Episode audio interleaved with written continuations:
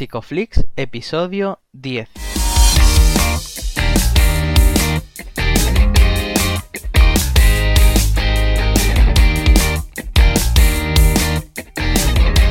Bienvenidos a Psicoflix, un espacio de psicólogos para psicólogos, un podcast donde entre todos buscamos ser cada vez mejores profesionales de la psicología. Aquí hablamos de todas las estrategias, técnicas y noticias de la psicología contemporánea, pero siempre con la evidencia científica que nos gusta defender.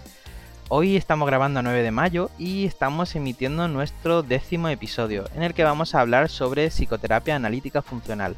Pero antes, recordaros que en psicoflix.com podéis registraros de manera gratuita y participar para conseguir acceso a más recursos terapéuticos. Yo soy Jeprasad y bueno, uh, después de grabar muchas veces ya está por aquí Darío Benítez. ¿Cómo está Darío? Hola Jeff, me está dando un ictus aquí, te, te lo juro. Madre mía, madre mía. Pero bueno, ya estamos aquí a la tercera va la vencida y estoy seguro de que este va a ser el episodio más escuchado y más valorado por toda la audiencia. Esperemos que o no, sí. Esperemos que no, sí. pero, pero me voy a atar a ese pensamiento como un condenado. Como un mantra, ¿no? Bueno, Sí, hoy, bueno. hoy a quién tenemos por aquí. Un amigo, un amigo, un amigo y compañero. Eh, Juanjo Macías, ¿qué tal? Muy buenas, ¿cómo estáis, compañeros? Bien, ¿cómo andas? Pues aquí luchando con las tecnologías. Que yo parece que soy de otra época. Que, que no, Luchando con- contra la vida. Sí. que- que no se note que hemos grabado esto por primera vez, ¿eh? No, no. De hecho, eh, madre mía. Pero bueno, ya está, estamos aquí, estamos aquí, estamos fuertes. Muy Hoy vamos a hablar además sobre una psicoterapia que me gusta mucho, que me... De hecho, Juanjo me, me enseñó en su momento y desde entonces ha formado parte también de, de mi forma de trabajar, o sea que, que estoy muy contento con el tema de hoy, la psicoterapia analítica funcional. ¿Qué es eso, Juanjo? Pues bueno, vamos a empezar hablando de, qué es esto. Yo eh, empecé formándome en la Universidad de Almería sobre eh, esta psicoterapia, ¿no? Que es de tercera generación también, al igual que la terapia de aceptación y compromiso. Ambas son las que mayor evidencia tienen eh, en cuanto a terapia contextual de tercera generación. Y, y bueno, luego la vi practicar en vivo cuando yo hice las prácticas del máster en el terapeuta y, me sorprendió bastante, puesto que entendía la relación terapéutica y todo lo que eh, el cliente y el terapeuta establecían en el contexto de la terapia, eh, era útil y válido para provocar eh, el cambio. entonces, me llamó mucho la atención este, este modelo. ¿Y de qué trata exactamente FAP? Pues eh, este modelo surge eh, al uno de los creadores, ¿no? Kohlenberg de la Universidad de Washington, al, ir a, a terapia, fue un psicoanalista y vio cómo el psicoanalista eh, reforzaba de manera natural, moldeaba y aplicaba los principios de la terapia de conducta de, de una manera pues que él nunca había visto. Entonces él lo usó y lo integró en su modelo, en, la terapia eh, de conducta y en el conductismo radical de Skinner, que radical viene de raíz eh, del comportamiento y no de, de extremo opuesto. Y a partir de ahí surge el modelo, ¿no? En el año 91.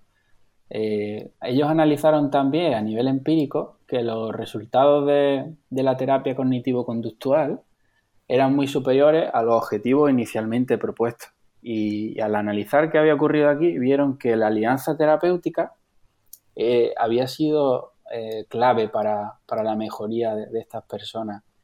También decir que la, la, alianza terapéutica desde siempre ha sido considerada como algo muy importante, ¿no? Ya desde Freud en los primeros escritos se, se abordaron la importancia de la transferencia, la contratransferencia, los sentimientos de afecto entre el paciente y el, el terapeuta como, como base para, para, cualquier beneficio terapéutico. ¿no? También en la, teoría de Rogers sobre la empatía, la aceptación incondicional, la autenticidad, también lo considera él como clave para, para el éxito. Y las investigaciones, las últimas investigaciones, ahora en 2019 ha salido un nuevo paper donde dice que la intimidad eh, es un mecanismo de cambio, favorece el cambio. También hay otras orientaciones teóricas que lo han utilizado, ¿no? Y sí que han encontrado consistentemente que la alianza terapéutica es predictiva del resultado. También podemos ver cómo diferentes o terapeutas que usan el mismo modelo obtienen resultados diferentes, ¿no? ¿Y, qué a qué se puede deber, no? Pues, eh, y es un poco la línea final de mi tesis, que es proponer otros mecanismos de cambio a la flexibilidad psicológica y uno de ellos es la relación terapéutica. Avanza aquí para vosotros, de manera gratuita. Gratis, luego, te pagamos. ¿Qué hay que tener en cuenta, eh, Juanjo, para intervenir con FAP? Pues, eh, a ver, eh, esta terapia produce los cambios a través de esas contingencias de reforzamiento de manera natural, eh, en la relación espontánea que surge dentro de, esa relación terapéutica, que se considera íntima, de alta implicación emocional. Y lo que ocurre en vivo entre el terapeuta y el cliente, lo vamos a usar para moldearlo el moldeamiento es que a través de aproximaciones sucesivas nos aproximamos a, una conducta más a una conducta criterio o más adaptativa para la historia o para la vida del cliente. Fíjate que, a lo mejor en la carrera estábamos escuchando eso del moldeamiento y todo eso parecía como muy aplicado a lo mejor a niños, tal vez. Y sin embargo estamos viendo que incluso con adultos en la práctica clínica o bueno, con personas más verbales, eh, también es muy útil. Efectivamente, es eh, bueno, los principios son los mismos de moldear para ponerse una chaqueta, ¿no? O moldear para lavarse los dientes. Pues ahora hacemos lo mismo, pero moldeamos en una dirección valiosa. O moldeamos conductas en la sesión que pueden ser disfuncionales, por ejemplo, estar siempre pendiente del reloj, eh, quiere indicar que a lo mejor esta persona eh, tiene mucho estrés y mucho trabajo y está siempre pendiente al reloj. Entonces, esto puede ser considerada y catalogada como una conducta eh, clínicamente relevante tipo 1. Y ahora, pues creo que es conveniente que os hable de, qué tipo de conducta clínicamente relevante hay. Aunque eh, ellos no especificaron, los creadores, Colin y su mujer, Mavisai, no especificaron técnica de tratamiento concreta, eh, sí que explicaron tres tipos de conductas en las que fijarse y cinco reglas funcionales que guían al terapeuta. Entonces, estos autores eh, integran esta propuesta con el análisis funcional tradicional en contextos clínicos, que incluye de manera novedosa el moldeamiento y la relación terapéutica.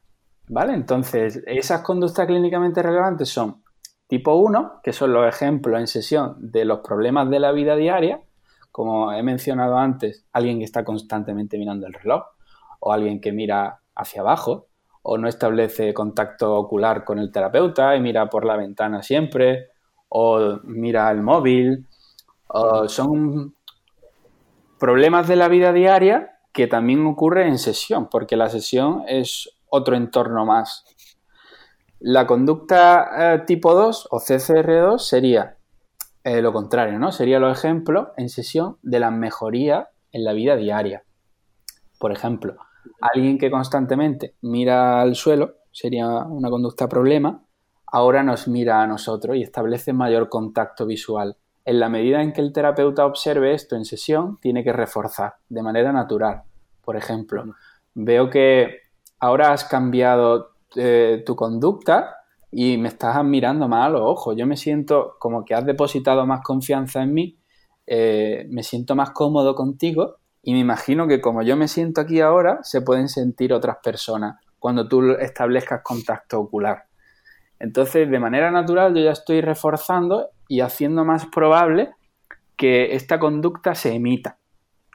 Eh, por eso es importante hacer un análisis funcional previo para catalogar y categorizar las conductas eh, en función de su contexto. No hay conducta tipo 1 o tipo 2, sino que va a depender de la historia del, individuo.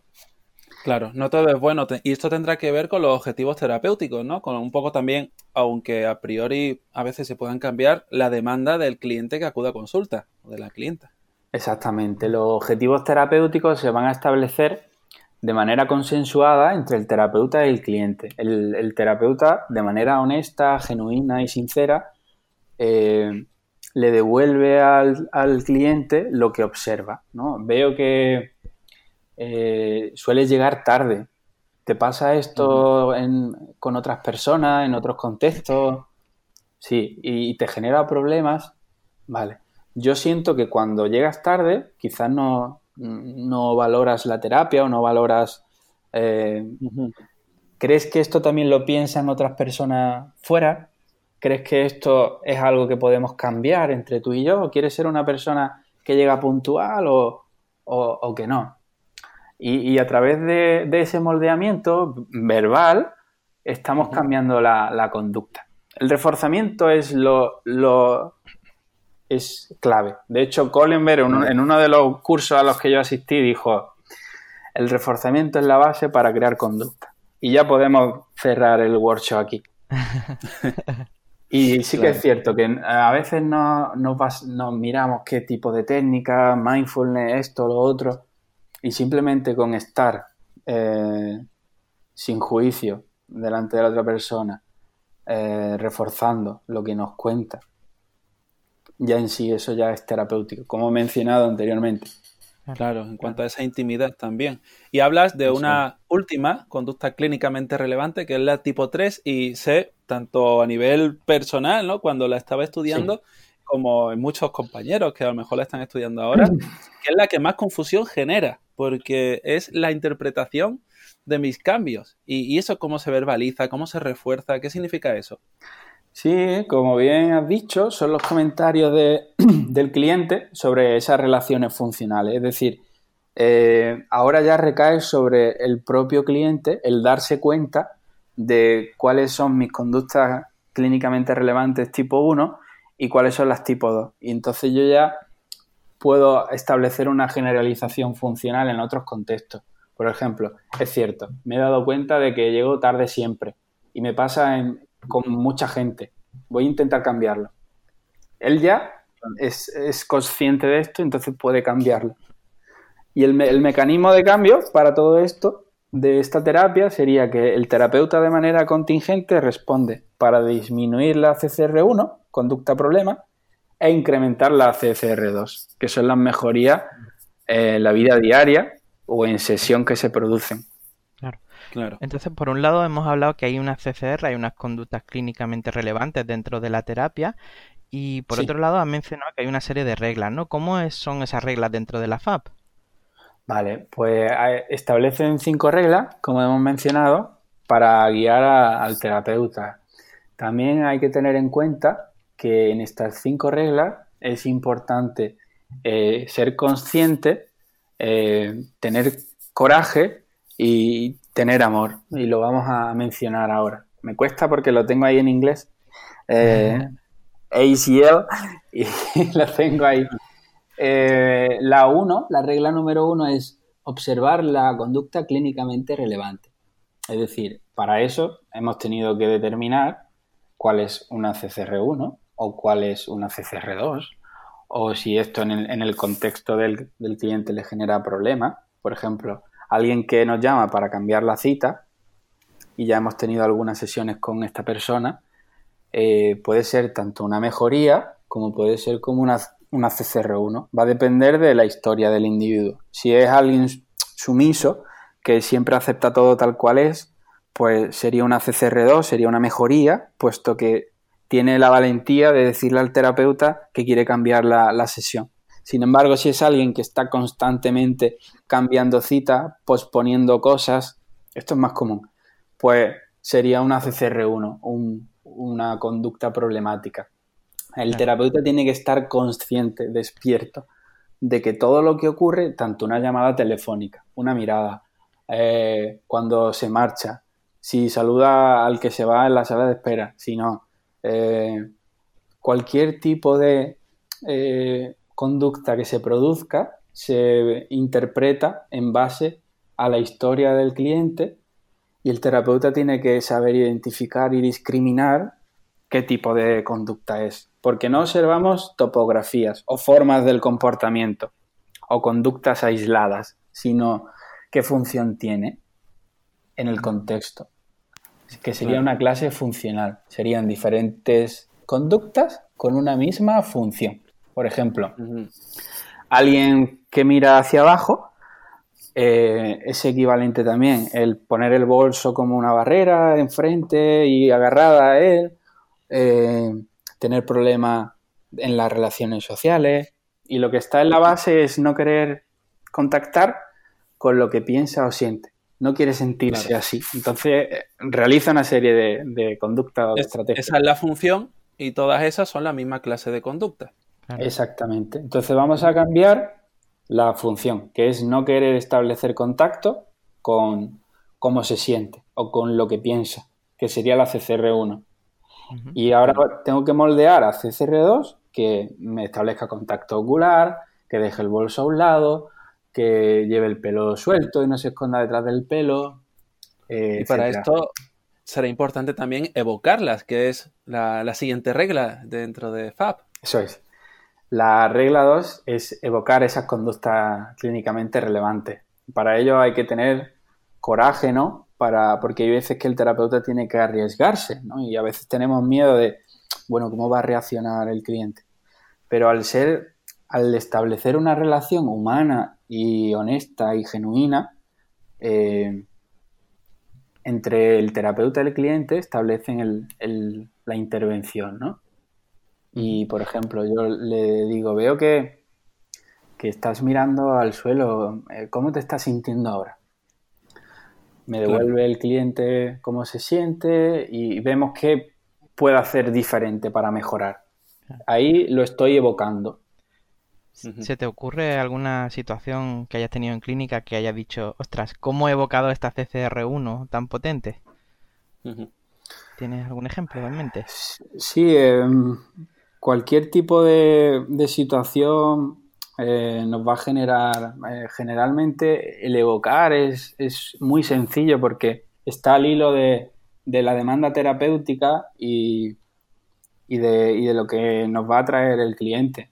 Entonces, a veces evocamos en imaginación, eh, acordándose del estímulo temido, si es una fobia, o si son problemas en las relaciones interpersonales, se va a mostrar con el, con el terapeuta también, ¿no?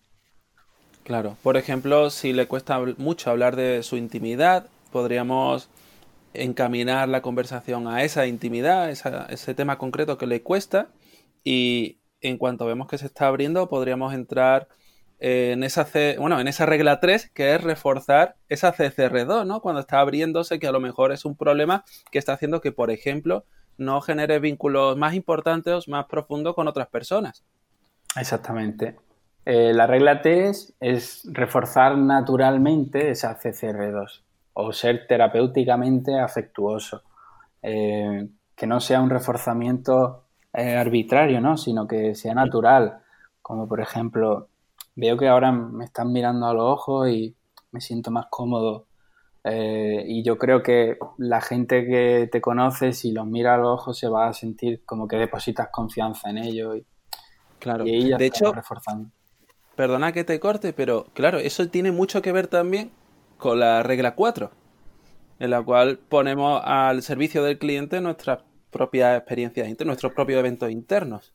La regla 4 es, mm, el, se da cuenta el terapeuta el efecto de mi conducta sobre el cliente. Es decir, si yo estoy reforzando o estoy castigando, cuáles son mis expresiones faciales, si eso hace que eh, invite a la persona a que deposite mayor intimidad en mí.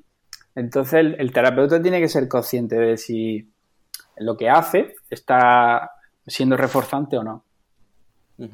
Y ya la regla 5, para terminar, sería que el cliente proporciona ejemplos de esas relaciones funcionales sobre su comportamiento y las puede generalizar a la vida cotidiana. Eh, ya él mismo se da cuenta de su comportamiento y está dispuesto a probarla en otros contextos, en otros ambientes. estamos de alguna manera también aquí eh, evocando CCR3, ¿puede ser, Juanjo? Sí, también eh, sería lo mismo. Y bueno, entonces hemos hablado por un lado que hay eh, una CCR, hay por otro lado una serie de reglas que son para la aplicación de, de FAB y han mencionado tres componentes muy importantes, que ha sido conciencia, coraje y amor, ¿puede ser? Sí. Sí. ¿Cómo, ¿Cómo se relacionan todas con FAB? Pues se relacionan todas eh, en las reglas terapéuticas, se relacionan todas en, la intimidad que se establece con el, con el, con el paciente. Eh, la conciencia se refiere a esa habilidad del terapeuta para tomar conciencia de esos problemas del cliente, identificar la CCR, por eso hay que estar despierto. Y, bueno, eso sería la, conciencia, ¿no? Ser capaz de observar cuando ocurre la conducta clínicamente relevante y actuar en consecuencia. El, coraje se referiría también a la, la regla 2, que sería evocar, y son esas habilidades y capacidades del terapeuta para ser valiente y crear una serie de situaciones dentro de la sesión para que provoquen las conductas clínicamente relevantes. Ir más allá de la zona de confort del cliente, a lo que está acostumbrado el terapeuta también, porque hay veces que eh, el terapeuta se expone también a, mucha. Al crear una cercanía y una intimidad, pues a veces el cliente no, nos demanda mm, ciertas cosas y el terapeuta tiene que discriminar si esto es una conducta problema también que le ocurre fuera. Y, el amor se refiere a la regla TES sobre el, reforzar, el reforzamiento natural. Eh, para que sea efectivo, eh, tiene que ser lo más natural posible y justo después de la mejoría. Bueno, Juanjo, y teniendo en cuenta ya todo esto, porque lo podemos memorizar, podemos ver qué es lo que hay que hacer, cómo lo llevamos a la práctica, porque tener en cuenta todo esto mientras estamos eh, en, terapia puede ser un poco locura. ¿Cómo recomiendas tú a la gente que suele formar para que lo hagan? Pues, a ver, FAP es un modelo que se puede adaptar a, diferentes condiciones clínicas, a diferentes problemáticas y además a diferentes eh, psicoterapias. Eh, ahí en la, en la literatura podemos ver cómo FAB se integra con AD, que también es la línea de mi tesis, con activación conductual, incluso con la terapia cognitiva, también se integra incluso con mindfulness. Eh, se puede combinar con cualquier tipo de psicoterapia, puesto que la alianza humana, la alianza terapéutica y lo que se produce en sesión, el reforzamiento y el moldeamiento, pues es un pack que que se entiende mejor dentro del contextualismo funcional o de terapias que vayan encaminadas a la aceptación del síntoma y no al cambio o al control. Claro. Y con un análisis funcional que, no sea eh, de etiquetar o topográfico, pues se va a adaptar mucho mejor, ¿no? También se ha probado en diferentes culturas y ha obtenido su éxito. Eh, es un abordaje flexible al final. ¿Qué problemas te sueles encontrar en la gente que, quiere o está formándose en esto? Pues mira, mm, los problemas que me suelo encontrar es lo que has mencionado, ¿no? el hecho de, ¿y puedo aplicar esto? Eh, y hay dos, como dos vertientes, ¿no? Una cosa es el, integracionismo y otra cosa es el eclecticismo, ¿no? Y el integracionismo proporciona un marco coherente, como es el, por ejemplo, el contextualismo funcional, para predecir y, entender el, cambio. Eh, hay personas que intentan usar, por ejemplo, el mindfulness con la terapia cognitiva y la reestructuración. Entonces le estamos mandando mensajes contradictorios al cliente, donde por un lado el mindfulness implica la aceptación. Y esto, esto siempre provoca un revuelo, ¿no? Porque a la gente le encanta el mindfulness porque es agradable, supone un, un stop en esta sociedad caótica y convulsa. Y el mindfulness es como, bueno, párate, vive el presente y deja estar y pasar tus pensamientos. Pero eso es contrario a la filosofía de, la reestructuración cognitiva, donde hay que, o la desensibilización sistemática, donde hay que cambiar o controlar el síntoma. Esos son los problemas que me encuentro. También me encuentro con problemas de terapéutica, terapeutas que intentan forzar demasiado esa relación terapéutica, ¿no? Y se intenta que sea lo más genuina posible. Eh, yo no fue... ¿Qué recomendaciones, ¿Qué recomendaciones puedes darle a alguien para no forzar esas situaciones? Que venga a nuestros cursos. vaya, vaya clickbait. Vaya, vaya, vaya, vaya, vaya. A ver, eh, es muy complicado y voy a ser honesto, ¿no? Eh, no quiere decir que ya quien no tenga habilidades sociales o, esa relación terapéutica, por ejemplo, mi relación terapéutica suele ser muy buena porque en mi historia, también vamos a hablar de historia y de contingencia, pues mi madre es muy cercana, mi abuelo era muy cercano y yo eso lo he visto en mi día a día. Entonces, para mí es más fácil tener una relación intensa y terapéutica con cualquier persona. Para alguien que generalmente no, pues ahora tiene que entrenar esas habilidades, simplemente. Siempre se ha dicho, o he escuchado, he escuchado yo, que, que FAB es una forma de dotar a la gente de habilidades terapéuticas cuando no las tiene. Es, ¿Puede afirmar esa, esa frase o, le pegamos? Es una, es una, es una frase muy, muy oportuna, ¿no? Porque ya solo la, los principios esenciales de FAB, como las conductas clínicamente relevantes, el, observar, evocar y reforzar, ya va a dotar al, terapeuta de, flexibilidad y de estar en el presente y de discriminar eh, eso que está ocurriendo en sesión. Y, el contexto de la relación terapéutica y de la sesión clínica, pues eh, es un contexto más de la vida. El terapeuta es un, un representante de la comunidad social que va a dispensar reforzamiento. Como en una caja de esquina, pero dándole el pellet a, la rata, pero lo vamos a hacer ahora de una manera eh, humana y de una manera eh, genuina. y un poco más controlada a lo mejor, ¿no? Porque el terapeuta sabe para lo que está entonces, eh, bueno, se pueden dar ciertas conductas que a lo mejor fuera no, no se dan tanto en cuanto a esa... ¿no? El terapeuta al final se está abriendo plenamente, eso no lo hace todo el mundo fuera. Exactamente, el terapeuta eh, no está por encima del, cliente, es simplemente un humano más y también se expone, si se abre a sus sensaciones, el terapeuta tiene que ser congruente con lo que dice, con lo que hace. Y yo no puedo hablar de cercanía, de intimidad, de relación terapéutica, eh, de arriesgarme, de tener coraje y valentía y de yo no expresar mis sentimientos. De hecho, la autorrevelación eh, es muy eficaz a la hora tanto de eh, evocar malestar también en la otra persona, al empatizar con la historia, como de, servir para mejorar esa alianza terapéutica. Es interesante ese tema. En algún momento me gustaría hacer un podcast exclusivo sobre las autorrevelaciones. Bueno, me gustaría que hiciésemos podcasts muy exclusivos sobre temas muy concretos. Eh, por ejemplo, Juanjo, si alguien quisiese formarse en FAB, ¿qué, por dónde empezaría? ¿Qué tendría que hacer? ¿Máster, libro? ¿Qué hace? Pues a ver, la, la formación siempre se puede adquirir de una manera Mm, gratuita que es eh, que me manden un email y yo les mando material, eh, libros, hay libros gratuitos y recursos.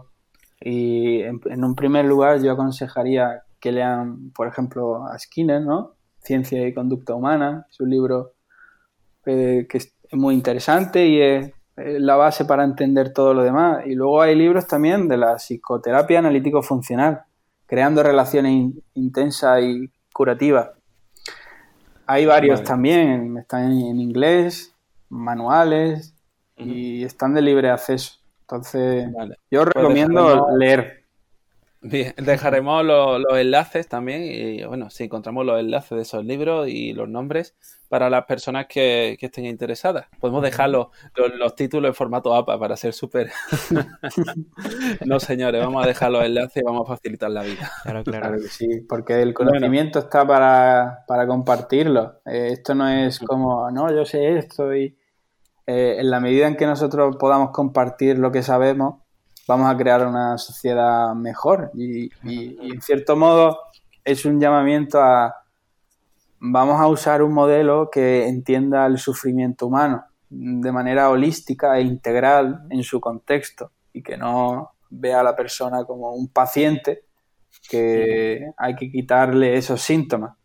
Porque los problemas que acuden a consultas son problemas del vivir, del día a día.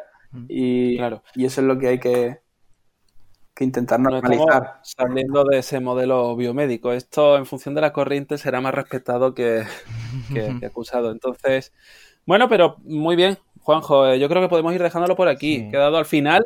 Al final, la tercera sí ha sido la vencida, ¿no? Ah, yo me lo he pasado bien, he aprendido, como siempre, con Juanjo, que se le escucha hablar Con, esa forma. Y, nada, eh, vamos dejándolo por aquí. De todas formas, Darío, antes de que nos vayamos, comentar también que muy pronto pues tendremos un curso, ¿no? A través de la plataforma donde hablaremos de esto en profundidad. Exacto. Sí, sí. Bueno, eh, ya en primicia, ¿no? Más que cursos van a ser eh, directos de preguntas y respuestas. Vamos a... Bueno, es que... Joder, no quería yo soltarlo todavía.